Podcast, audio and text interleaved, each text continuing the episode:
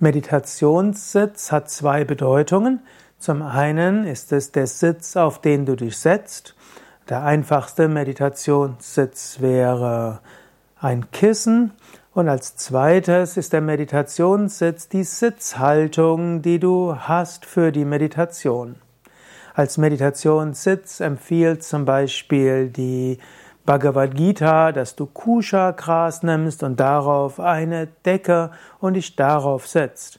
Kushagras soll eine besondere spirituelle Schwingung haben, soll aber auch dafür sorgen, dass Insekten vertrieben werden. Es ist gut, unter dir zum Beispiel eine Decke zu haben oder auch eine kleine Matte, weil das irgendwo für dich dein eigener Platz ist und der irgendwo hilft, zur Ruhe zu kommen. Wenn du dich dagegen mit Mutter Erde verbinden willst, dann kannst du dich auch direkt auf die Erde setzen.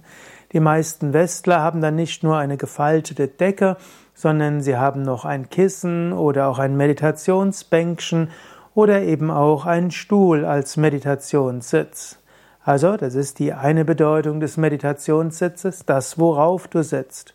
Zweitbedeutung des Meditationssitzes ist die Sitzhaltung. Da findest du mehr darüber unter wiki.yoga-vidya.de Sitzhaltung. Hier nur ein kurz zusammengefasst. Im Yoga empfiehlt man für, die Meditations, für den Meditationssitz eine kreuzbeinige Haltung, weil sie die Energie im Dreieck hält, die Energie nach oben bringt und in die höheren Energiezentren. Als kreuzbeinige Sitzhaltungen gibt es den vollen Lotussitz, den halben Lotussitz, es gibt den Sitz des Befreiten, wo die Beine voreinander sind und es gibt die einfache kreuzbeinige Sitzhaltung, auch Schneidersitz genannt. Zusätzlich gibt es noch die Kniehaltung Vajrasana und es gibt noch die Sitzhaltung auf dem Stuhl Asandasana. Alle Infos zum Meditationssitz eben unter Sitzhaltung unter yoga-vidya.de